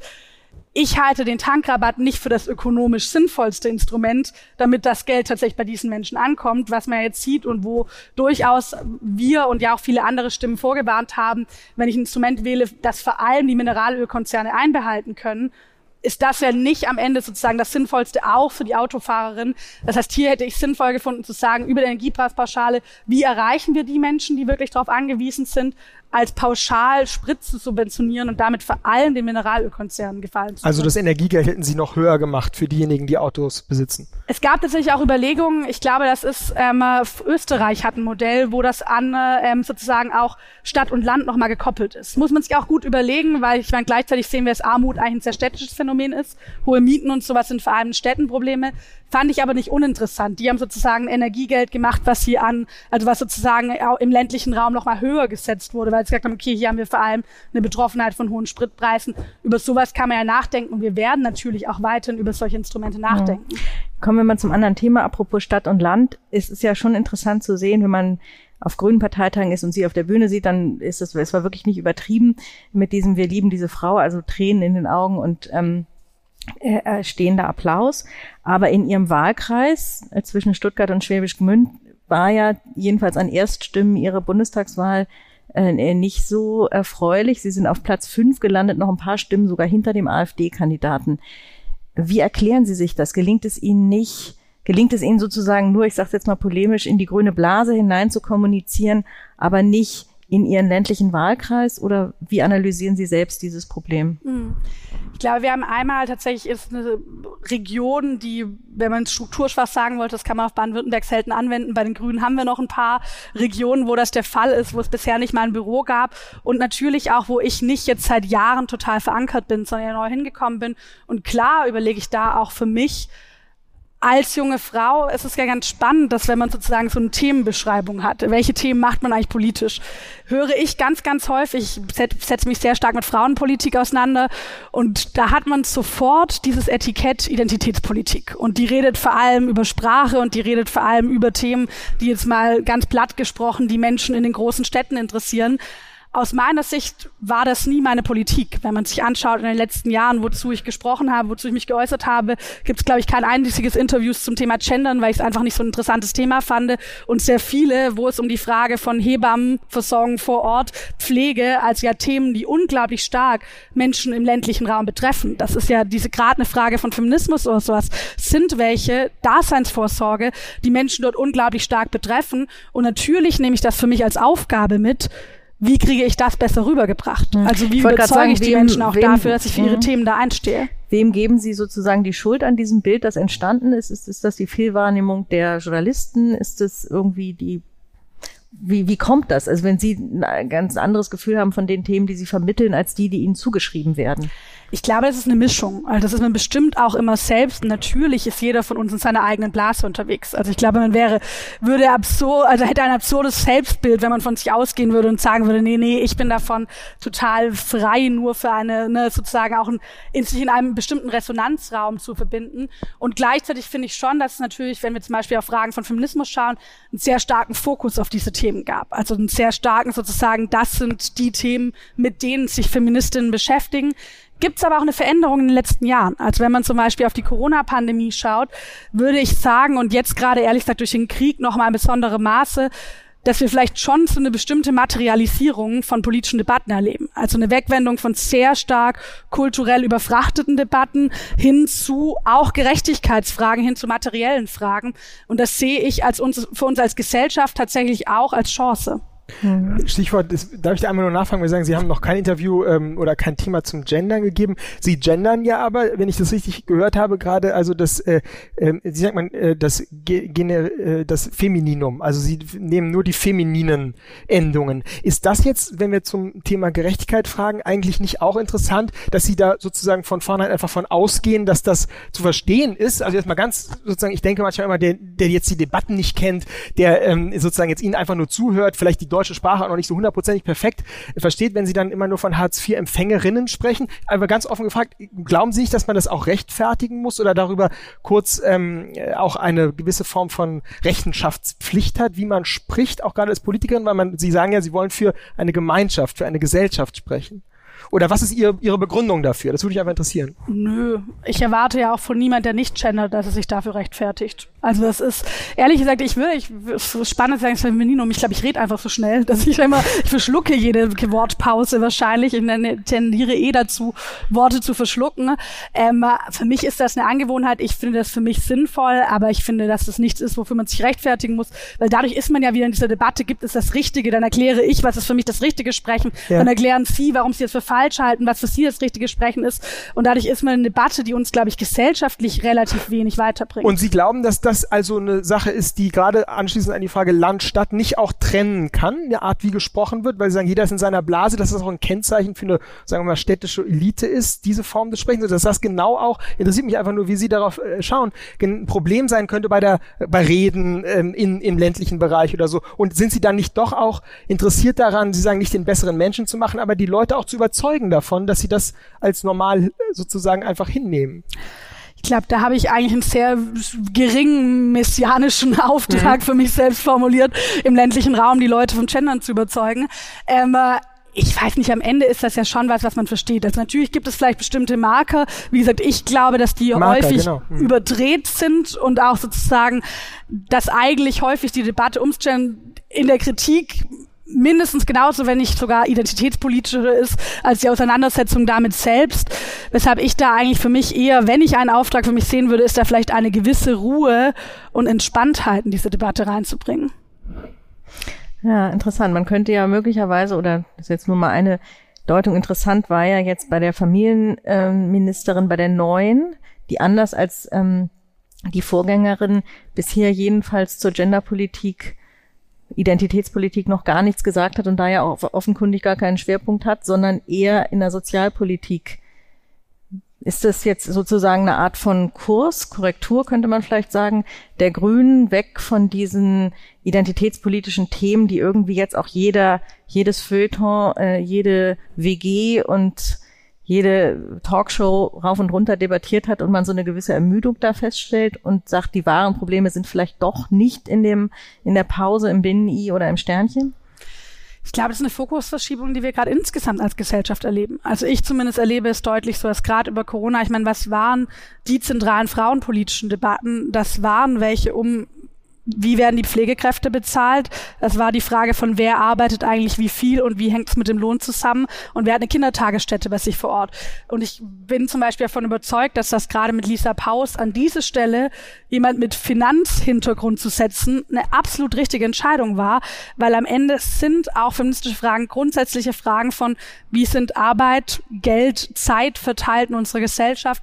Da jemand zu haben, der das auch noch gut mit Christian Lindner verhandeln kann und den ganzen Hintergrund von Wissen hat, das ist, glaube ich, total zent also zentral. Das heißt, für mich ist gerade dieses Ministerium auch ein Gerechtigkeitsministerium. Für uns Grüne jetzt das zentrale grüne Gerechtigkeitsministerium. Wie haben Sie so vor zwei Jahren auf jemanden in Uniform geschaut, der so die Straße entlang gelaufen ist und wie hat sich das geändert? Das ist eine spannende Frage. Das hat sich schon durch nochmal verändert. Also ich glaube, bei mir durch den Ukraine-Krieg auf jeden Fall gab es da noch mal eine Veränderung, weil natürlich dieses ganze Thema überhaupt Militär und auch so pathetisch wie es klingt, aber Krieg und Frieden hat ja noch mal eine andere Bedeutung. Ich meine, ich bin Teil einer Generation, ich bin 94 geboren, ich bin durchaus Teil einer Generation, die sehr stark in einem friedlichen Europa aufgewachsen ist. Das heißt natürlich auch manche Dinge als Selbstverständlichkeit gesehen hat. Frieden in Europa. Das war für mich nichts, was es groß zu verteidigen gab, sondern was, was einfach da war. Und das wurde plötzlich mit, ja, mit diesem Tag im Februar auf den Kopf gestellt. Und wahrscheinlich hätte ich mir nicht vorstellen können, vor einem Jahr oder vor anderthalb Jahren, dass ich meine Hand hebe, wenn es um so eine starke, bessere Ausstattung für die Bundeswehr geht. Und würde aber sagen, natürlich haben wir jetzt gerade gesehen, dass die Frage von Verteidigung in Europa eine neue Bedeutung bekommen hat. Das heißt, das ist dann am Ende auch mein Anspruch an Politik zu sagen, man macht nicht nur Politik für ja, das Programm, was man mal aufgeschrieben hat, sondern irgendwie auch für die Realität und die hat sich natürlich geändert durch diesen Ukraine-Krieg. Waren Sie jemand in der jungen äh, Grünen auch, die die Entscheidung von Joschka Fischer damals verteidigt hat? Im Kosovo-Krieg? Als Grundschülerin? Nee, der, als Grüne, junge Grüne. Das würde ich Ihnen auch zutrauen. Das würde ich Ihnen auch zutrauen. Ich habe aber auch nicht den Farbbeutel geworfen, auch dafür war ich noch zu klein damals. Nein, ähm, natürlich rückblickend. Ne? Das ist ja das Spannende. Das war für meine Generation, waren das nicht die bestimmten Debatten. Mhm. Also ist, ich wurde das jetzt häufiger mal gefragt und ich habe dann auch viel drüber nachgedacht. Und ja, ich glaube sogar, dass ich auf der Seite gestanden damals das richtig fand, weil ich sehr stark aus dieser Menschenrechtsorientierung und das ist vielleicht schon auch, wenn man jetzt fragt, ne, wir haben natürlich jetzt oft die Frage auch bekommen, stehen die Grünen denn noch zu ihren Grundsätzen, jetzt wo sie diese Entscheidungen treffen, jetzt wo sie Waffen liefern? Und natürlich könnte man sagen, ja, man liest ein Wahlprogramm und liest da Waffenlieferungen nicht in Kriegs- und Krisengebiete und könnte erstmal sagen, nein, wenn man sich unser Grundsatzprogramm anschaut, dann hat es eine sehr starke Herleitung aus einer Menschenrechtsgeschichte. Also ich meine, der erste Satz ist, im Zentrum unserer Politik steht der Mensch in seiner Würde und Freiheit. Und wenn ich diesen Satz ernst nehme, dann heißt es natürlich, dass ich eine klare Position einnehme, wenn die Freiheit von Millionen von Menschen angegriffen wird. Wenn die Menschenwürde dieser Menschen ne, dem Boden gleichgemacht werden soll, wenn man ein autoritäres Regime hat, das Menschenrechte mit Füßen tritt und das war natürlich auch damals diese Frage von Menschenrechten, hat natürlich auch in der Entscheidung von Joschka Fischer eine zentrale Bedeutung eingenommen. Und trotzdem war das nicht so, dass das eine Debatte war, die wir stark geführt haben als Grüne Jugend. Das heißt, wir haben gerade natürlich schon nochmal für meine Generation, glaube ich, eine komplett neue Auseinandersetzung mit Krieg und Frieden. Letzte Frage zu dem Thema, aber wenn das sozusagen wirklich eine Frage von Würde und Menschenrechten ähm, ist, ähm, gäbe es da nicht auch einen gerechten Krieg? Also gäbe es nicht auch einen Moment, wo man nicht einfach nur die schweren Waffen so halb liefert, sondern auch sagen muss, ähm, eben, wie Oskar Fischer damals ja auch argumentiert hat, nie wieder, das darf nicht passieren, äh, wir müssen eingreifen? Ich würde nicht sagen, dass es einen gerechten Krieg geben kann. Mhm. Ich glaube, es kann eine gerechte Selbstverteidigung geben. Aber die Grundlage für das, was wir gerade erleben, ist Ungerechtigkeit. Nichts ist ungerechter als diesen Angriffskrieg, mhm. den gerade Wladimir Putin gegen die Menschen der Ukraine führt. Dass sie sich dagegen verteidigen, das ist gerecht. Dadurch ist dieser Krieg nicht gerecht, sondern die Wurzel davon ist für mich eine Ungerechtigkeit. Aber wie Und haben denn dass wir gerecht? natürlich, dass Mhm. wir den gerecht werden, das trotzdem tun wir es nicht aus meiner Sicht, indem wir eingreifen und damit tatsächlich einen Krieg zwischen der NATO, zwischen den westlichen und Russland herbeiführen würden. Denn das würde zu einem unfassbaren Leid führen. Das ist natürlich manchmal leichter gesagt, als dann Menschen, die aus der Ukraine kommen, ins Gesicht gesagt. Also ich war auch bei mir im Wahlkreis. Wir hatten ganz, ganz früh viele Flüchtlinge, Menschen mit Behinderung, die dort angekommen sind zum Erholungsheim. Und ich war schon ein paar Wochen nach Kriegsbeginn, war ich dort. Und denen das ins Gesicht zu sagen, wir werden nicht eingreifen, wir werden Waffen liefern, wir werden auch, Ausbildung war damals noch nicht so klar, aber wir werden am Ende nicht eingreifen in diesen Krieg, wir werden nicht Kriegspartei werden, weil die diese Verantwortung nicht übernehmen können, weil es falsch wäre. Das ist verdammt hart, wenn man das Leuten ins Gesicht sagt, die Freunde, Väter, Brüder haben, die weit in der Ukraine sind. Aber ich bin davon überzeugt, dass es trotzdem richtig ist. Richtig und gerecht, um beim Thema zu bleiben. Mhm. Bevor wir jetzt öffnen, noch eine Frage, wo Frank Plasbeck jetzt sagen würde, ein harter Cut. Nämlich ähm, noch ganz kurzes Thema, weil, weil ich das interessant finde. Reproduktive Gerechtigkeit. Auch ja ein Thema im Koalitionsvertrag. Ähm, ganz interessant, wird jetzt schon mal kurz angerissen bei der Debatte um 219a, also das ähm, Werbeverbot für ähm, Abtreibungen, das jetzt ähm, aufgehoben wurde. Also das strafrechtlich sanktionierte, muss man sagen, Werbeverbot. Ähm, da klang ja in den Debatten im Bundestag schon so ein bisschen an, dass die Grünen oder auch vor allem die FDP, glaube ich, eine grundsätzliche Debatte ähm, nicht nur über das Abtreibungsrecht führen wollen, sondern auch darüber hinausgehend. Also jedenfalls Prüfaufträge für Embryonenspende, möglicherweise sogar Leihmutterschaft, was ja derzeit ähm, in Deutschland verboten ist. Wie stehen Sie dazu? Ist das was, wo Sie sagen, es gibt sowas wie eine reproduktive Gerechtigkeit oder sogar es gibt das Recht auf ein eigenes Kind? Ähm, ist das gerecht, weil jemand, der keine Kinder hat, darunter leidet und das man ihm ermöglichen soll? Oder ist es irgendwie, gibt es Ungerechtigkeiten wie sowas, äh, mit dem man auch einfach sich jetzt mal, um so hart zu sagen, abfinden muss? Am Ende wird es Ungerechtigkeiten geben, die der Staat und die Politik nicht aufholen können. Also es wird Schicksalsschläge, es wird persönliche Schicksale geben, die kann der Staat nicht auffangen. Und ich glaube, wenn wir den Anspruch verabsolutieren würden, würde es auch zu einem Eingriff ins Private führen, der nicht mehr tragbar ist. Das heißt, ich will sagen, nein, es gibt kein Recht im Sinne eines Anspruches auf ein eigenes Kind. Und trotzdem ist natürlich, ich habe vorher so ein bisschen meine Aspekte oder Dimensionen von Gerechtigkeit gesagt und da auch die Frage der freien Entfaltung. Das heißt natürlich auch zu überlegen, welches Leben will ich führen. Und da ist natürlich diese Frage, habe ich Kinder oder nicht? In alle Richtungen. Im Negativen von, ich darf entscheiden, kein Kind zu haben, wie auch im Positiven, ich kann mich entscheiden, ein Kind zu haben.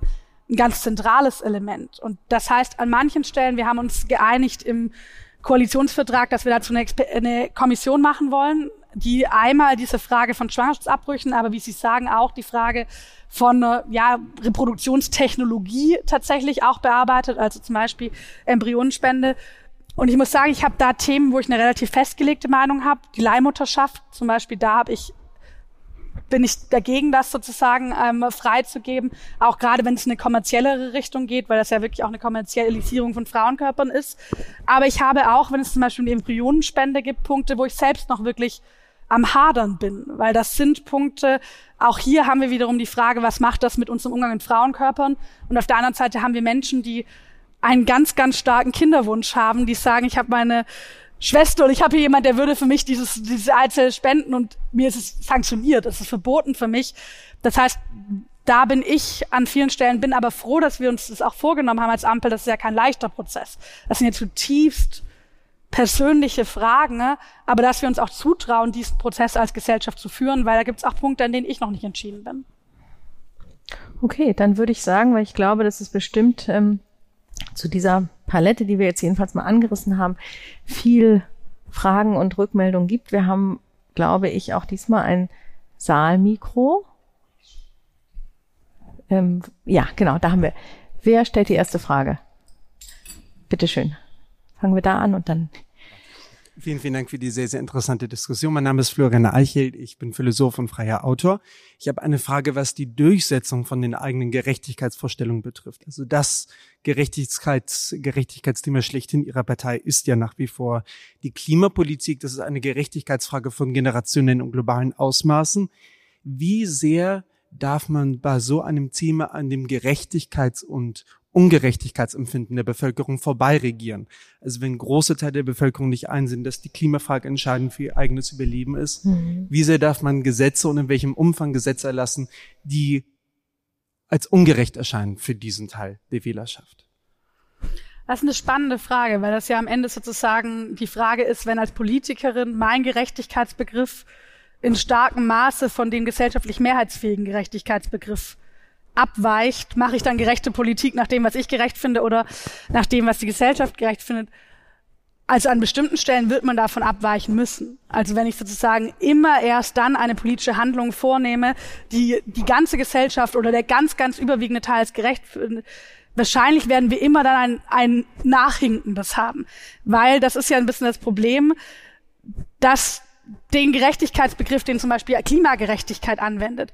Das ist ja immer einer, der über mein eigenes Individuum hinausgeht. Das ist einer, vielleicht noch meine Kinder, meine Enkelkinder, das hat man ja auch gesehen, dass Fridays for Future, glaube ich, deshalb so erfolgreich war, weil sie es weggezogen haben von für den Eisbär oder für die Menschen globalen Süden hin zu zumindest mal meine eigenen Kinder oder meine eigenen Enkelkinder. Aber es ist natürlich immer ein bisschen transzendierender Gerechtigkeitsbegriff, wo ich für andere handeln muss. Und ich glaube, wenn wir darauf warten, dass das komplett konsensfähig ist, werden wir immer zu langsam sein. Bei der Klimakrise waren wir zu langsam in der Vergangenheit. Und gleichzeitig darf ich natürlich dabei nie den Anspruch aufgeben, die Leute für diesen Gerechtigkeitsbegriff zu gewinnen. Also ich kann nicht in ein, ich würde sagen, überhebliches Momentum, wo ich sage, na, wir Grünen haben es verstanden, Leute, ihr versteht's halt nicht, gehen, sondern das ist vielleicht auch die Aufgabe, warum Politik heute, und das ist ja auch was, was wir vielleicht mit Robert Hagen und einer Baerbock gerade nicht ganz schlecht machen der Regierung, warum Politik erklärungsbedürftiger geworden ist. Denn wenn ich Menschen für etwas gewinnen will, was nicht nur im eigenen genuinen Interesse liegt, muss ich es erklären, weil es nicht affekthaft als richtig erscheint teilweise. Und das zu schaffen, auch mal sich den Schritt darüber hinaus trauen, aber nie dabei aufzugeben, das den Menschen zu erklären. Vielleicht kann das so ein bisschen ein Weg sein. Ja, apropos reflexhafte Reaktion. Interessant ist ja, dass teilweise das Gerechtigkeitsgefühl in der Bevölkerung auch ganz gruselige Ergebnisse äh, zeitigt. Also es ist jetzt etwas ältere Statistiken, aber bei Fragen von, von schwerem sexuellen Kindesmissbrauch gibt es ja einen Großteil der Bevölkerung, die nicht nur wie der Ex-Kanzler sagt, wegschließen für immer, sondern wo auch immer wieder die Todesstrafe dann hochkommt und so weiter. Also was gerade im Strafrecht ja, was sich, was gerecht ist und was letztlich Recht ist, das klafft meilenweit auseinander. Ähm, nächste Frage hier am Tisch. Nora Simon, mein Name. Ich bin im öffentlichen Sektor tätig. Ähm, ich würde gern tatsächlich noch mal eine neue Dimension vielleicht der Debatte öffnen. Und zwar hatten wir jetzt, also auch vielen Dank von meiner Seite, sehr spannende Diskussion, ähm, eine sehr auf Deutschland konzentrierte Debatte über Gerechtigkeit. Wir haben es mit der Ukraine ein bisschen angerissen. Da haben Sie klar gesagt, aufgrund des Leides, was verursacht würde, gibt es auch eine Grenze. Sie hatten aber vorhin auch gesagt, Frau Lang, ähm, die, die was brauchen, denen soll man was geben. Die, die geben können, müssen aber vielleicht auch geben. Ähm, da gerade vielleicht auch nochmal mit Blick auf die Europäische Union, die, Sie hatten es vorhin angesprochen, Krieg und Frieden ist nicht so ein Thema, ich würde mich jetzt mal zur selben Generation zählen, nicht so ein Thema, aber ich glaube, die Europäische Union ist es ganz stark. Richtung Klima geht es natürlich dann auch schnell über die Europäische Union hinaus, aber was bedeutet da Gerechtigkeit auch über die nationalen Grenzen hinweg? Mhm. Ja, darf ich zwei Sätze zu dem noch sagen, bevor ich darauf antworte? Also tatsächlich, also ich glaube, dass da natürlich, wenn wir vorher über die Frage geredet haben, ist Jura gerechtig oder ist Juristerei Gerechtigkeit? Natürlich da dieser Freiheitsaspekt, also das natürlich auch ist ein Teil der Gerechtigkeit ist, ein individuelles Mindestmaß an sozusagen Freiheit und dies, dass eher da vielleicht Jura manchmal auch Schützen, also sozusagen eine Rückfalllinie, ein Mindestmaß an Schutz auch des Individuums tatsächlich geleitet, was dann ja wieder, aber es sind nochmal ganz andere Fragen zwischen Verhältnis Individuum und Kollektiv und sowas. Das wird natürlich aber dadurch sehr stark berührt. Also hat das Individuum ein Mindestmaß an sozusagen schützenswerten Maß, dass auch einer kollektiven Gerechtigkeitsempfinden entzogen werden kann. Das ist ja eigentlich auch. Ja, das sind ja die Idee von Frage. Abwehrrechten. Aber ja, genau. Sorry jetzt dazu. Also ich glaube einmal, wenn man es wirklich größer jetzt international denkt, ich glaube übrigens, dass diese ganze Frage von internationaler Gerechtigkeit gerade viel zu unterbeleuchtet ist, auch in den Debatten, die wir über die Ukraine führen. Weil wir müssen ja sehen, alle Entscheidungen, die wir jetzt gerade treffen, haben massive internationale Auswirkungen. Beispiel, wir diversifizieren unsere Energiequellen. Ist richtig, ist notwendig. Heißt aber auch, dass Länder wie Deutschland unglaublich teuer gerade einkaufen international. Heißt, dass andere Länder, die weniger Geld haben, sich das überhaupt nicht mehr leisten können. Wir fungieren ein bisschen als Preistreiber, muss man sagen. Deshalb wird ja zum Beispiel auch über internationale Preisabsprechen diskutiert. Das heißt, diese Länder haben massive Wirtschaftskrisen erleben sie jetzt gerade schon. Dazu kommt eine Hungerkrise. Und das führt ja neben der Frage von Gerechtigkeit auch dazu, dass dort dann wieder Russland und China auf der Matte stehen und sagen, hey, na schaut mal, die Sanktionen treffen ja gar nicht uns als Erste, sondern die treffen euch, aber wir können euch helfen. Das heißt, hier sieht man vielleicht auch, dass die Frage von globaler Gerechtigkeit auch das keine altruistische ist, sondern natürlich auch eine Frage am Ende von, ja, Interessenstabilität.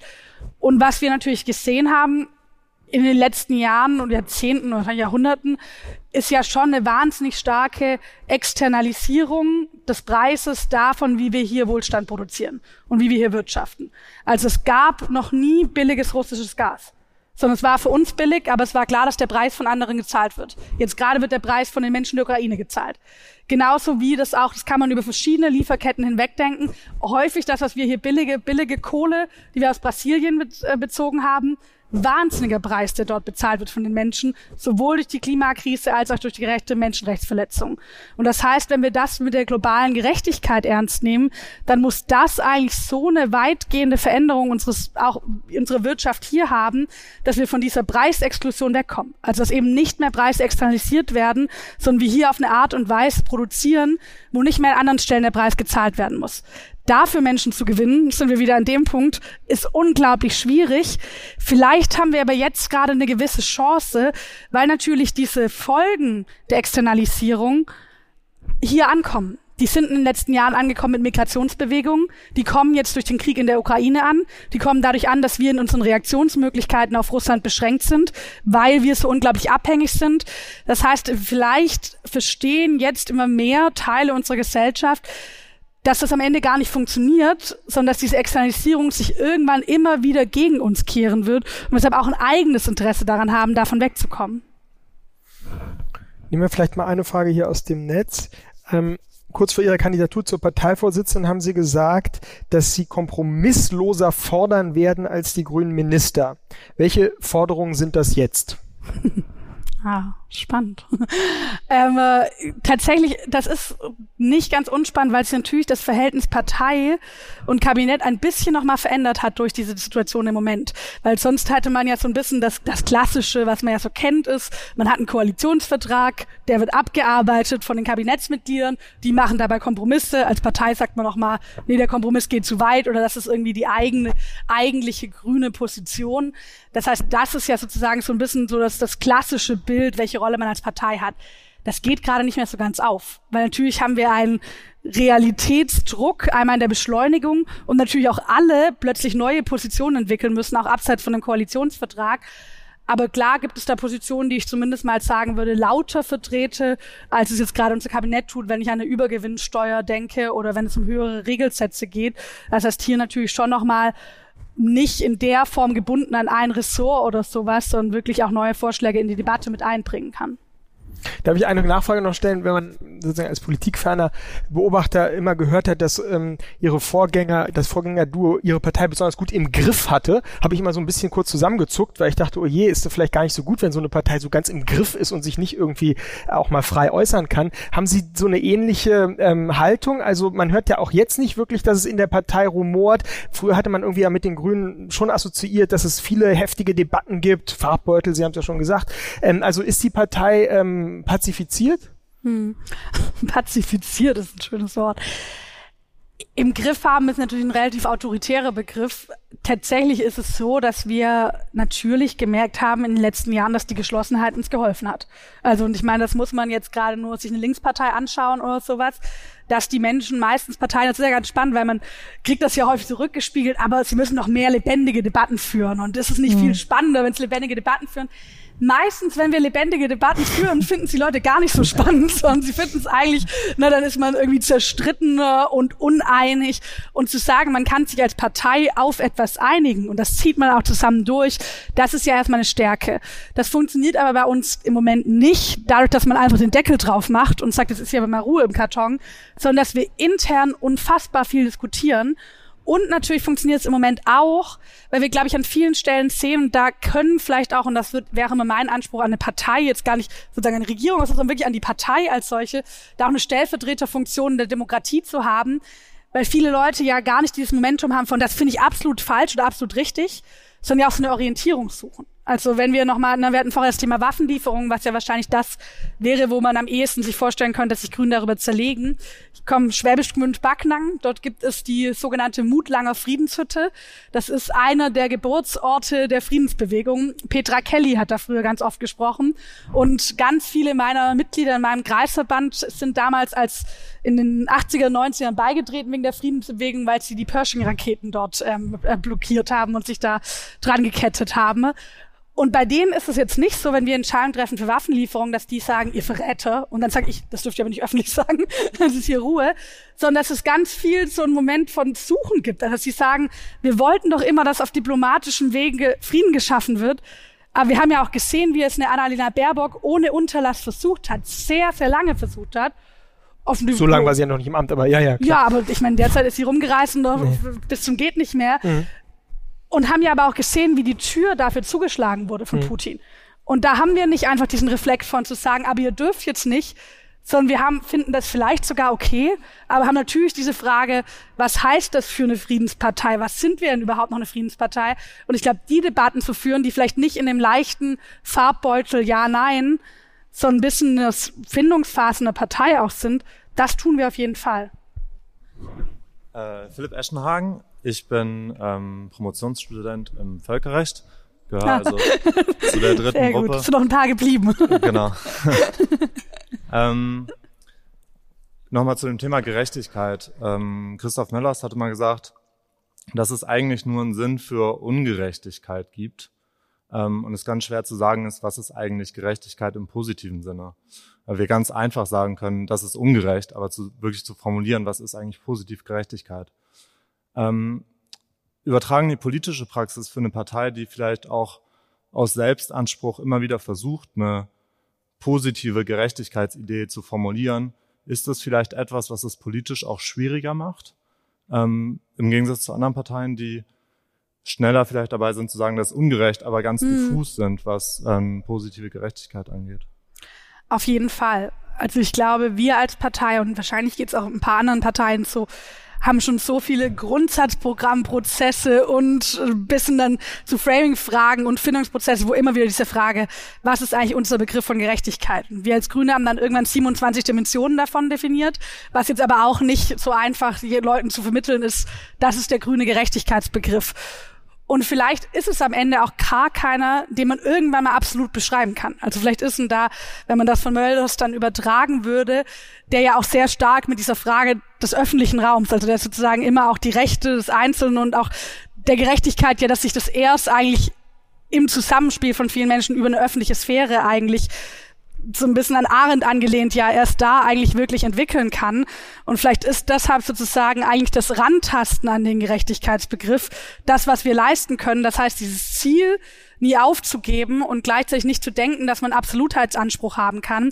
Und trotzdem stimmt es natürlich, und das ist ja auch, warum häufig Gerechtigkeitsthemen sehr stark von Populisten gekapert werden können. Also wenn ich jetzt denke, ich meine, mir läuft's kalt den Rücken runter, dass am Ende muss man sagen, Marine Le Pen in Frankreich stärker von den Preisanstiegen profitiert hat, als sie von ihrer Verbindung zu Putin benachteiligt wurde. Also dass sie trotzdem noch so gut abgeschlossen hat, hat viel mit der Inflation, das wäre jetzt, da muss man auch mal aufpassen, nicht in ganz vereinfachte Thesen von wer arm ist, wählt rechts und sowas, das stimmt nicht. Aber wir sehen ja schon, dass ein diffuses Ungerechtigkeitsgefühl einen wahnsinnigen Nährboden gibt für Populisten, weil es natürlich in einfache Feindbilder umgewandelt werden kann. Und dem sozusagen einen positiven Gerechtigkeitsbegriff entgegenzusetzen, muss der Anspruch sein, aber wahrscheinlich stimmt es, dass man ihn nie komplett festlegen kann, vor allem nicht eine Partei sagen kann, das ist Gerechtigkeit, that's it, aber dass man vielleicht das Herantasten daran auch als demokratiefördernde Maßnahme nutzen kann. Also dass es vielleicht auch dieses zu versuchen, die Menschen dazu zu bekommen, das gemeinsam einen Gerechtigkeitsbegriff zu schaffen oder sich dem anzunähern, vielleicht dann auch wieder demokratiestärkendes Momentum haben kann. Hm. Gibt es eigentlich, das frage ich mich, einen grünen Gerechtigkeitsbegriff? Also, oder ist das universell gedacht? Ähm, weil interessant ist ja schon, dass die, sie tun zwar jetzt immer so, als seien die Grünen schon immer die Partei der sozialen Gerechtigkeit gewesen, aber in Wahrheit ich habe mir nochmal angeguckt, in den, in den ersten Dokumenten gibt's immer vier Adjektive der Selbstbeschreibung und das ist sozial, ökologisch, basisdemokratisch und gewaltfrei. Und der Begriff der Gerechtigkeit kam überhaupt erst Anfang der 2000er in diesem Grundsatzprogrammprozess dazu. Also es war ursprünglich der war eher der Begriff der Solidarität, der natürlich damit verwandt ist, aber ähm, Gerechtigkeit war eigentlich gar kein urgrünes Thema, jedenfalls nicht in der in der ersten Gründergeneration. Ähm, und und wie schaut, also wir müssen jetzt über diese Ursprünge, wo sie noch wenn überhaupt im Kindergarten waren, nicht reden. Aber ähm, wie schauen Sie heute darauf? Gibt es irgendwas spezifisch Grünes oder können Sie sich eigentlich mit jedem Unionspolitiker und FDP-Politiker ähm, auf, auf was Gemeinsames verständigen? auf was gemeinsam ist schon meistens. die Frage ist dann, wie viel davon, wenn ich mich auf einen kompletten Gerechtigkeitsbegriff mit der FDP einigen könnte, wäre mein Leben gerade leichter als Parteivorsitzende. Das heißt, da bleiben natürlich große Unterschiede ich glaube, am Ende muss natürlich schon Universalismus der Anspruch sein. Also sozusagen, ich würde schon immer von uns als Partei beanspruchen, dass unser Gerechtigkeitsbegriff universalisierbar ist. Also dass er eben nicht nur für eine Partei oder für eine Perspektive funktioniert. Da sind wir, glaube ich, dann wieder an dem Punkt, wahrscheinlich, wenn man versucht, das zu verabsolutieren, also zu sagen, wir haben den einen universalisierbaren und universalistischen Gerechtigkeitsbegriff gefunden, dann wird es eher lehrerhaft. Dann gibt man auch wahrscheinlich sozusagen dieses diskursive Moment auf aber dass man natürlich nicht sagt, grüner Gerechtigkeitsbegriff, es gibt tatsächlich, es gab mal Grundsatzprogramm, nicht das jetzige, sondern das, ich glaube, das vorletzte. Da wurden, wie gesagt, so fünf Dimensionen, die Generationengerechtigkeit, die äh, globale Perspektive der Gerechtigkeit. Ich fand das immer ein bisschen sperrig. Also ich konnte damit immer nicht so super viel anfangen, weil man dann halt de facto ein paar irgendwie Bereiche und Politikbereiche aufzählt und da sagt man jedes da Gerechtigkeit und das ist dann der grüne Gerechtigkeitsbegriff. Das heißt, wahrscheinlich ähm, gibt es nicht den einen spezifischen Grünen, sondern ich würde schon den Anspruch haben, dass wir für uns, soweit das möglich ist, einen universalistischen Gerechtigkeitsbegriff prägen. Vielleicht nochmal eine ganz konkrete Frage. Ist es gerecht, wenn Ihre Partei ein Windkraftrad vor einem Eigenheim aufbaut und damit dessen Wert mindert? Kommt drauf an, wie nah. so nah vor einem Eigenheim ist es ja meistens nicht. Also das ist ja mal ganz spannend, wenn wir jetzt gerade über diese Abstandsregelung, wenn man zum Beispiel ein Kilometer, das muss man sich vorstellen, was ein Kilometer ist. Ne? Also wir, manchmal wird diese Debatte, ich habe heute Abend Herr Vogt aus Thüringen äh, heute Morgen im Deutschlandfunk gehört, da klang das so, als kriege ich mein Windkraftrad in meinen Vorgarten gestellt. Das passiert eher selten, auch in Le Bundesländern, die jetzt keine wirklich absurden ähm, Regeln zu Abstandsregelungen haben. Es geht, glaube ja. ich, jetzt nicht um die gesundheitlichen Ex Sachen, sondern es geht wirklich um die Frage, der Wert einer Immobilie sinkt oder sinkt die nicht, wenn ein Windkraftrad daneben steht. Ich meine, teilweise kann man da, wo es wirklich massive Einschnitte hm. gibt, über Ausgleichszahlungen reden. Ach so. Aber natürlich, und das ist, wenn man Klima als ein Gerechtigkeitsthema versteht, auch Klimagerechtigkeit, was ich tun würde, dann werden wir die Ziele, die wir uns ja gesamtgesellschaftlich gesetzt haben, also mein Pariser Klimaabkommen ist jetzt nichts, was wir erfunden haben als Grüne, ähm, sondern was wir als gesamte Gesellschaft unterschrieben haben im demokratischen Prozess, dann wird natürlich dieses Not in my backyard, also da sind wir wieder diesem Frage, geht das ohne, dass jemand was davon mitbekommt? Das wird nicht funktionieren. Das heißt am Ende, ja, gibt es dann wahrscheinlich auch Momente, wo man individuelle Einschnitte gerechtfertigt sind. Ich muss sie noch nicht emotional mhm. gerecht finden, aber wo sie gerechtfertigt sind und was ich dann natürlich hinbekommen muss, und das ist dann wiederum ein bisschen diese Frage von, wie schaffen wir es demokratisch auch zum Beispiel Klimaschutz wirklich zum Konsens hinzubekommen, dass am Ende die Menschen vielleicht sagen können, ich finde das immer noch nicht individuell gerecht, aber ich weiß, es basiert auf einem gerechten Prozess, wie wir als Gesellschaft uns entschieden haben, diesen Weg zu gehen, wie die Lasten davon verteilt sind, wer beteiligt wird. Das heißt, wenn man das vielleicht hinbekommt, dass die Menschen zumindest das gerecht finden, wäre, glaube ich, schon mal viel gewonnen. Okay. Ja, ähm, eine Frage, ähm, äh, Frau Lang, zu bisschen, bisschen zur Geschichte. Ähm, wenn Sie gucken, Sie konkurrieren mit der SPD und der CDU, zwei Parteien, die sehr stolz, jeder auf ihre eigene Art und Weise auf ihre Geschichte ist. Braucht, glaube ich, nicht näher auszuführen. SPD über 100 Jahre, CDU angefangen mit Adenauer. Ähm, jetzt haben Sie sehr viel über die Wandlungsfähigkeit der Grünen erzählt. Wo bleibt denn eigentlich der Stolz auf die Wurzeln?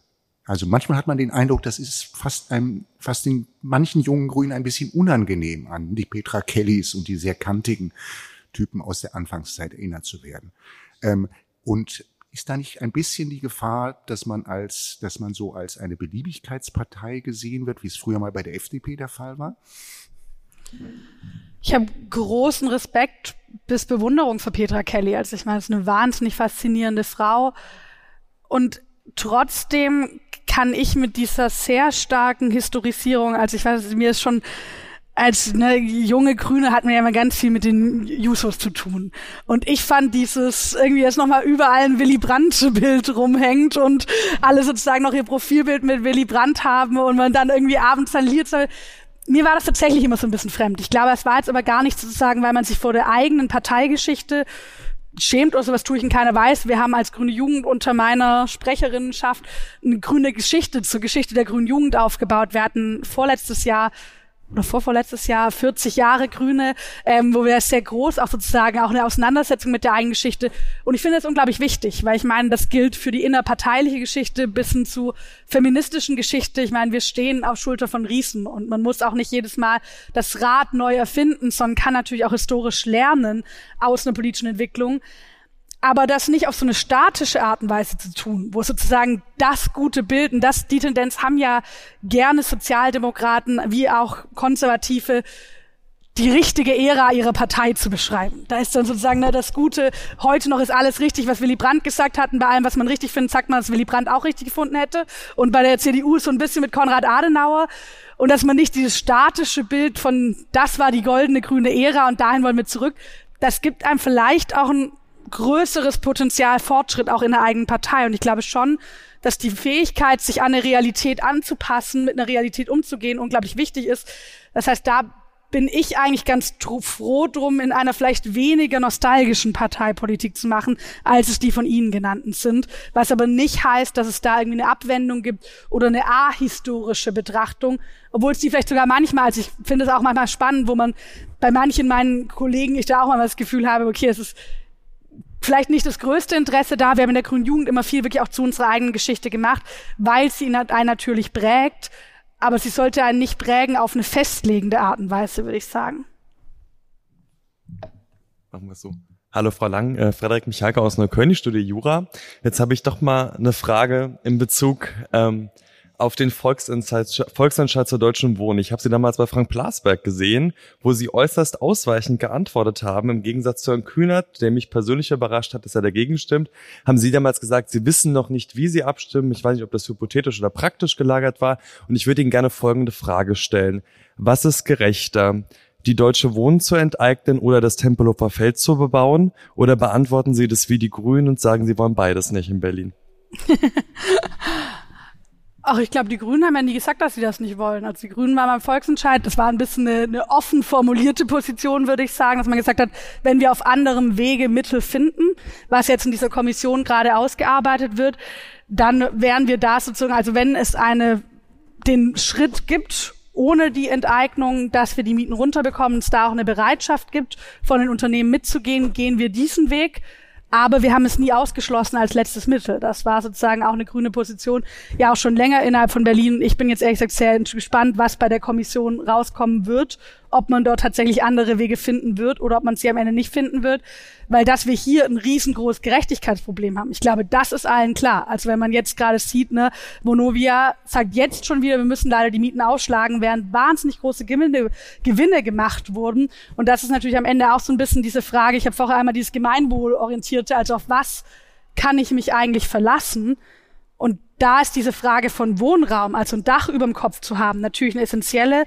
Und das haben wir sehr stark privatisiert in den letzten Jahrzehnten, diesen Bereich, wo wir natürlich, glaube ich, da auch ein Auseinanderfallen haben, sowohl in meinem persönlichen als auch im Gerechtigkeitsempfinden von sehr vielen Menschen, dass so ein essentielles Grundbedürfnis am Ende teilweise nicht mehr befriedigt wird, weil es sehr stark privatwirtschaftlichen Interessen unterstellt ist. Das würde ich als Gerechtigkeitsproblem sehen. Was jetzt genau bei der Kommission rauskommt, bin ich noch gespannt. Also das ist ungefähr die Antwort, die Friedrich Merz auf die Frage nach der Parität gibt. Zweitbeste Antwort und die beste Antwort wird in einer Kommission gefunden. Insofern sind sie sich doch jedenfalls in der Art, Antworten zu geben. Ähm, das nicht ganz. ich jetzt nicht auf mir sitzen lassen. okay. Äh, ich schaue nochmal hier, bitteschön.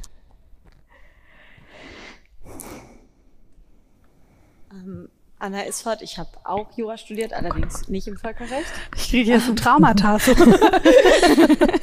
ich habe ähm, nochmal eine Frage zu dem universellen Gerechtigkeitsbegriff. Ob Sie oder finden Sie das machen, ob wir finden, dass wir das sollten, das formulieren im nationalen oder im internationalen Kontext.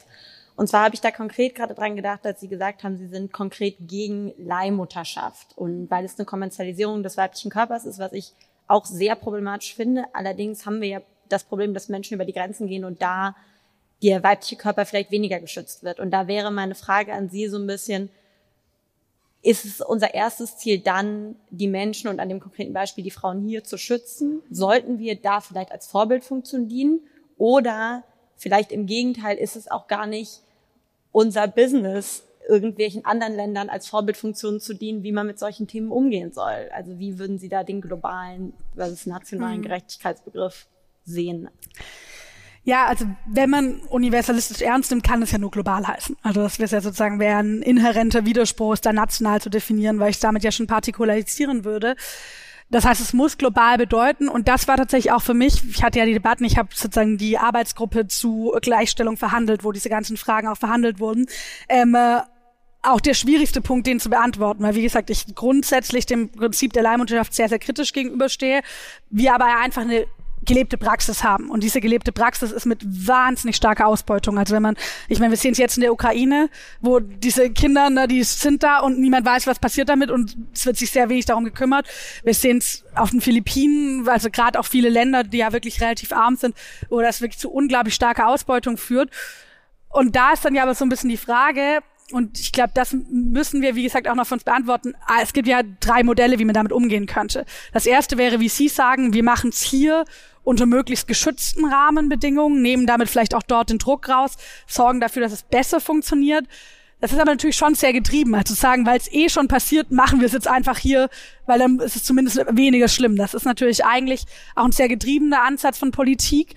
Das zweite wäre zu sagen, wir schaffen es irgendwie, das besser zu regeln. Also auch für andere Länder findet man irgendwie über Abkommen oder sowas da ein Weg ist unglaublich schwierig. Also muss ich auch drüber nachdenken, gibt es da irgendeine Möglichkeit? Also das wäre ja sozusagen eher eine Verschärfung in diesem Bereich. Das dritte wäre, und wie gesagt, das fände ich dann wieder ungerecht, einfach zu sagen, schert uns nicht, wir machen die Augen zu, wir verbieten es zwar hier, haben dann so ein bisschen die weiße Weste, können uns irgendwie auf die Schulter klopfen, dass wir das nicht mitmachen, aber ignorieren so ein bisschen, dass es einfach in anderen Teilen der Welt passiert. Am Ende wird man wahrscheinlich zwischen der ersten und der zweiten Lösung eine Option finden müssen. Ne? Aber jetzt den Weg zu gehen, einfach zu sagen, weil es in den anderen Ländern schon passiert, machen wir es jetzt einfach hier, damit tue ich mir zumindest verdammt schwer. Das heißt, die Frage wäre schon, ob man eine stärkere Regulierung tatsächlich hinbekommt. Eine Frage haben wir noch. Dann noch eine zweite, letzte. Ja, hinter Ihnen, genau. Hinter Ihnen. Nicht erst erschlagen und dann fragen lassen. Hallo.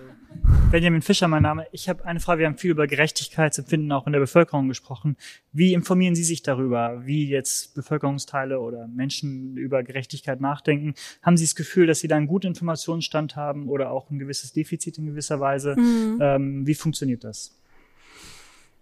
Ja, das ist eine gute Frage. Ich habe mich tatsächlich in den letzten Monaten sehr, sehr stark gefragt, was ähm, Twitter angeht, weil ich natürlich, also so wie, glaube ich, viele Politikerinnen meiner Generation mich auch stark über die sozialen Medien informiere. Das ist natürlich auch ein Zugang, wo man erstmal relativ direktes Feedback bekommt. Das kann man mal auch ein bisschen unschön sein, aber ist auch eine Chance. Also wir, glaube ich, sehr viel direkteres Feedback heute in der Politik haben, als es früher häufig der Fall war aber natürlich unglaublich blasengetrieben. Also wo man ja doch immer wieder merkt, ne, die Debatten, die da häufig auch in diesem Gerechtigkeitsbereich, also was da die große Debatte ist, die alle umtreibt, an vielen anderen Stellen die Leute überhaupt nicht interessiert oder auch überhaupt nicht angekommen sind. Ich habe mal den Tipp von einem Kollegen bei mir gehört, man soll Lokalzeitung lesen. Das habe ich tatsächlich ein bisschen angefangen, weil es wirklich häufig so ist. Also es sind dann nochmal einfach sehr, sehr andere Debatten, mal zu merken, was kommt eigentlich bis dahin an aus dem, was wir hier, worüber wir hier sprechen. Das ist eigentlich, glaube ich, nochmal ein ganz guter Indikator für mich. Und natürlich auch den direkten Kontakt, also wir machen Bürgerinnen-Sprechstunden bei uns vor Ort, wo jeder vorbeikommen kann, das direkte sozusagen Aufsuchende auch zu bestimmten Orten zu gehen, obwohl man da natürlich auch immer sagen muss, sich da einzubilden, man kriegt das ungefilterte Feedback, ist natürlich auch absurd, weil natürlich kommt auch ein bestimmter Schlag zu Leuten, meldet sich erstmal an oder geht vorbei zu so einer Bürgerinnen-Sprechstunde. Das heißt, ich habe für mich noch nicht also diese Frage, die ja ne, mich auch schon sehr umtreibt, wenn ich mir jetzt diese Wahlergebnisse in Nordrhein-Westfalen anschaue, für uns riesige Freude, für dreifach super, aber ich meine wahnsinnig hohe Nichtwählerinnenquoten gestiegene in der Zeit, die ich total politisiert wahrgenommen hätte.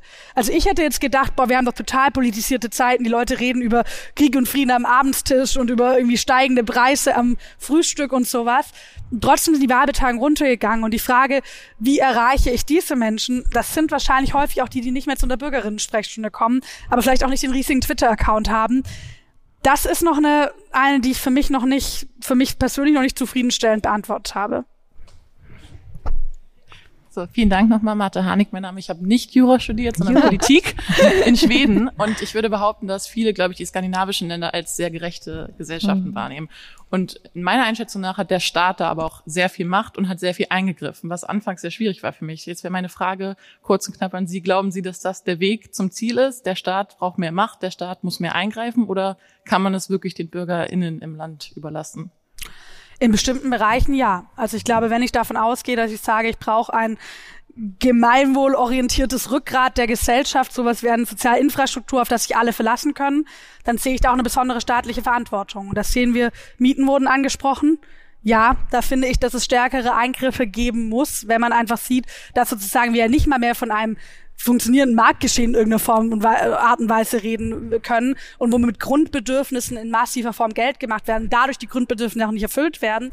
Ein anderer Bereich, und da sind die skandinavischen Länder, glaube ich, wirklich vorbildlich, ist der Gesundheitsbereich. Also zu sagen, das ist eben nichts, was, wo wir ja alle, ich meine, was wir hier als Situation haben, ist ja das Spannende, dass wir alle durch unsere Sozialversicherungsbeiträge sehr, sehr hohe private äh, Profite, die dann wiederum häufig auf Kosten auch von Arbeitsbedingungen gemacht werden, das finanzieren. Das hat wenig mit Gerechtigkeit zu tun.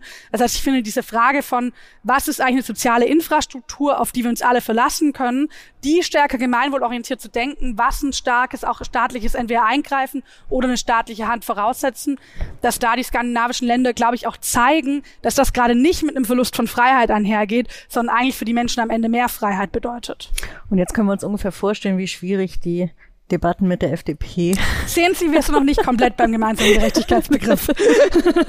auch Friedrich ja Merz hätte vielleicht anders geantwortet. das ist doch vielleicht in der Demokratie auch nicht das Schlechteste. ähm, dann würde ich sagen, ähm, Frau Lang, vielen Dank für Ihre Zeit, für diesen Ausflug in die Gerechtigkeit, wie wir jetzt gelernt haben, die neue Partei oder jedenfalls seit ein paar Jahren äh, der sozialen Gerechtigkeit. Wir werden das weiter beobachten.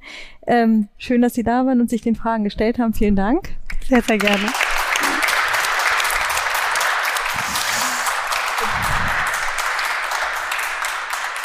Und vielen Dank auch an Sie und euch hier heute. Das muss man ja auch sagen. Die ja. vielen Fragen äh, haben ja gezeigt, dass das Thema ähm, wirklich einen auch umtreibt und ähm, deswegen, das, davon lebt ja unsere junge Köpfe auch davon, dass so viele junge Köpfe hier sind und äh, mitdiskutieren. Das wollen wir auch beibehalten ähm, genau. und zwar im nächsten, in der nächsten Saison, sagen wir mal, in der nächsten Spielzeit, weil jetzt machen wir nämlich zwei Monate Sommerpause. Der Juli und August wird ohne junge Köpfe zu überstehen sein, aber danach geht es weiter und zwar mit allen allen möglichen Themen, die wir uns schon überlegt haben, von der Frage, was heute es heißt, in der Küche zu stehen oder ein Priester zu sein oder äh, die Frage der Verteidigung, also was es bedeutet, die Bundeswehr ähm, sozusagen heute zu definieren. Aber im September werden wir mit einem ganz besonderen Thema starten, nämlich Helene.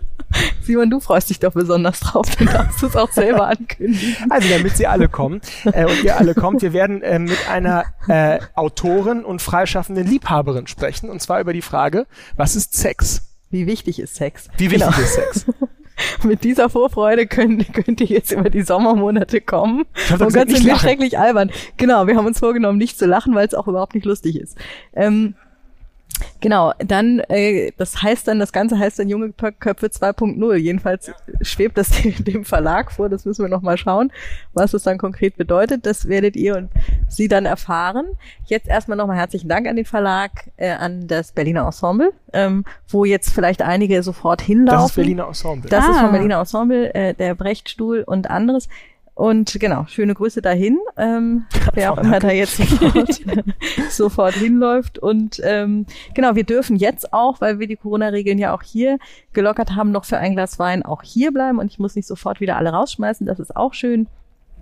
Insofern auf diesem Wege nochmal vielen Dank an alle und insbesondere an Sie, Frau Lang. Ja, Sehr, Dank. sehr gerne. Vielen Dank für die Einladung.